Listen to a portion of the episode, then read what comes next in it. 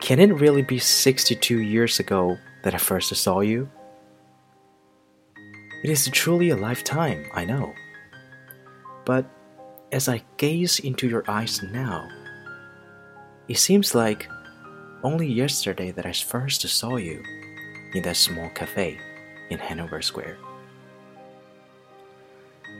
From the moment I saw your smile as you opened the door for that young mother and her newborn baby, I knew, I knew that I wanted to share the rest of my life with you. I still think of how foolish I must have looked as I gazed at you that first time. I remember watching you intently as you took off your hat and loosely shook your short dark hair with your fingers.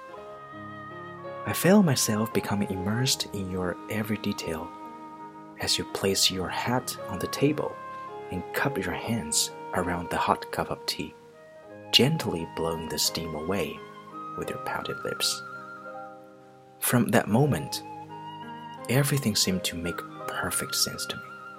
The people in the cafe and the busy street outside all disappeared into a hazy blur. All I could see was you. All through my life, I have relived that very first day. Many, many times I have said and thought about the first day, and how for a few fleeting moments I'm there, feeling again what it's like to know true love for the very first time. It pleases me that I can still have those feelings now, after all those years. And I know I will always have them to comfort me. Not even as I shook and trembled uncontrollably in the trenches did I forget your face. I would sit huddled into the wet mud, terrified as the hails of bullets and mortars crashed down around me. I would clutch my rifle tightly to my heart and think again of that very first day we met. I would cry out in fear as the noise of war beat down around me. But as I thought of you and saw you smiling back at me, everything around me would become silent.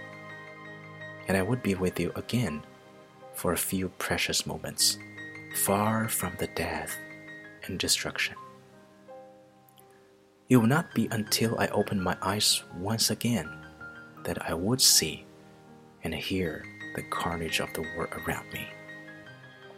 I cannot tell you how strong my love for you was back then when I returned to you on leave in the September, feeling battered, bruised, and fragile. We held each other so tight, I thought we would burst. I asked you to marry me that very same day, and I woke with joy when you looked deep into my eyes and said yes to being my bride. I'm looking at our wedding photos now the one on our dressing table, next to your jewelry box. I think of how young and innocent we were back then. I remember being on the church steps grinning like a Cheshire cat when you said how dashing and handsome I looked in my uniform. The photo is old and faded now, but when I look at it, I only see the bright, vibrant colors of our youth.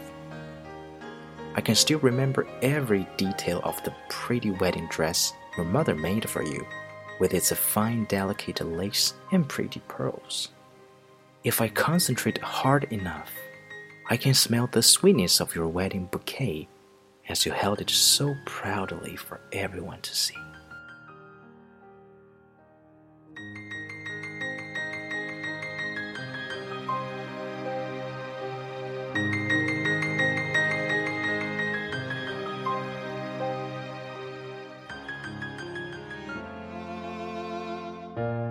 Dreams of just you and me.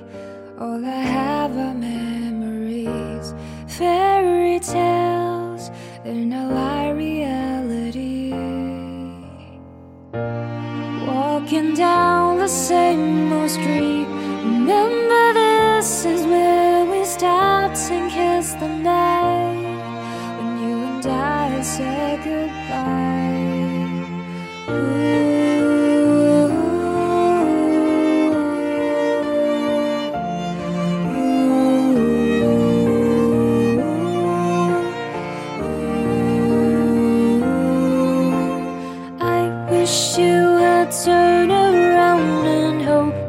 just like how it used to be.